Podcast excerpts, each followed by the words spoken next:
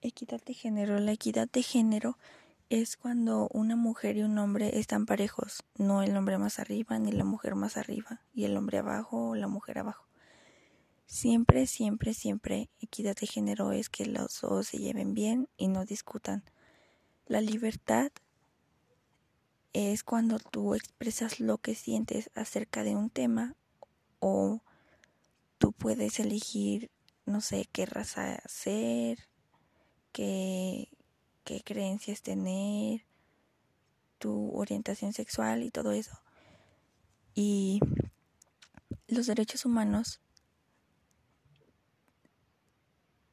al automáticamente de nacer vienen contigo y no los puedes no te los puedes quitar porque es como si fuera parte de ti.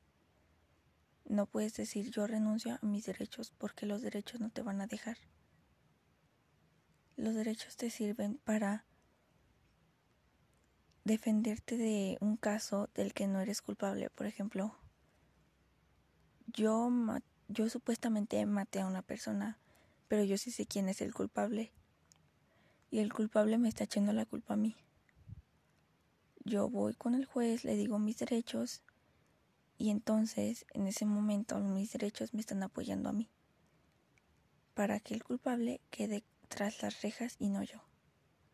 La igualdad de género hoy en día no se está tomando mucho en cuenta, pues hay más muertes y más maltratos. La libertad tampoco se está tomando muy en serio, pues nadie le hace caso hoy en día.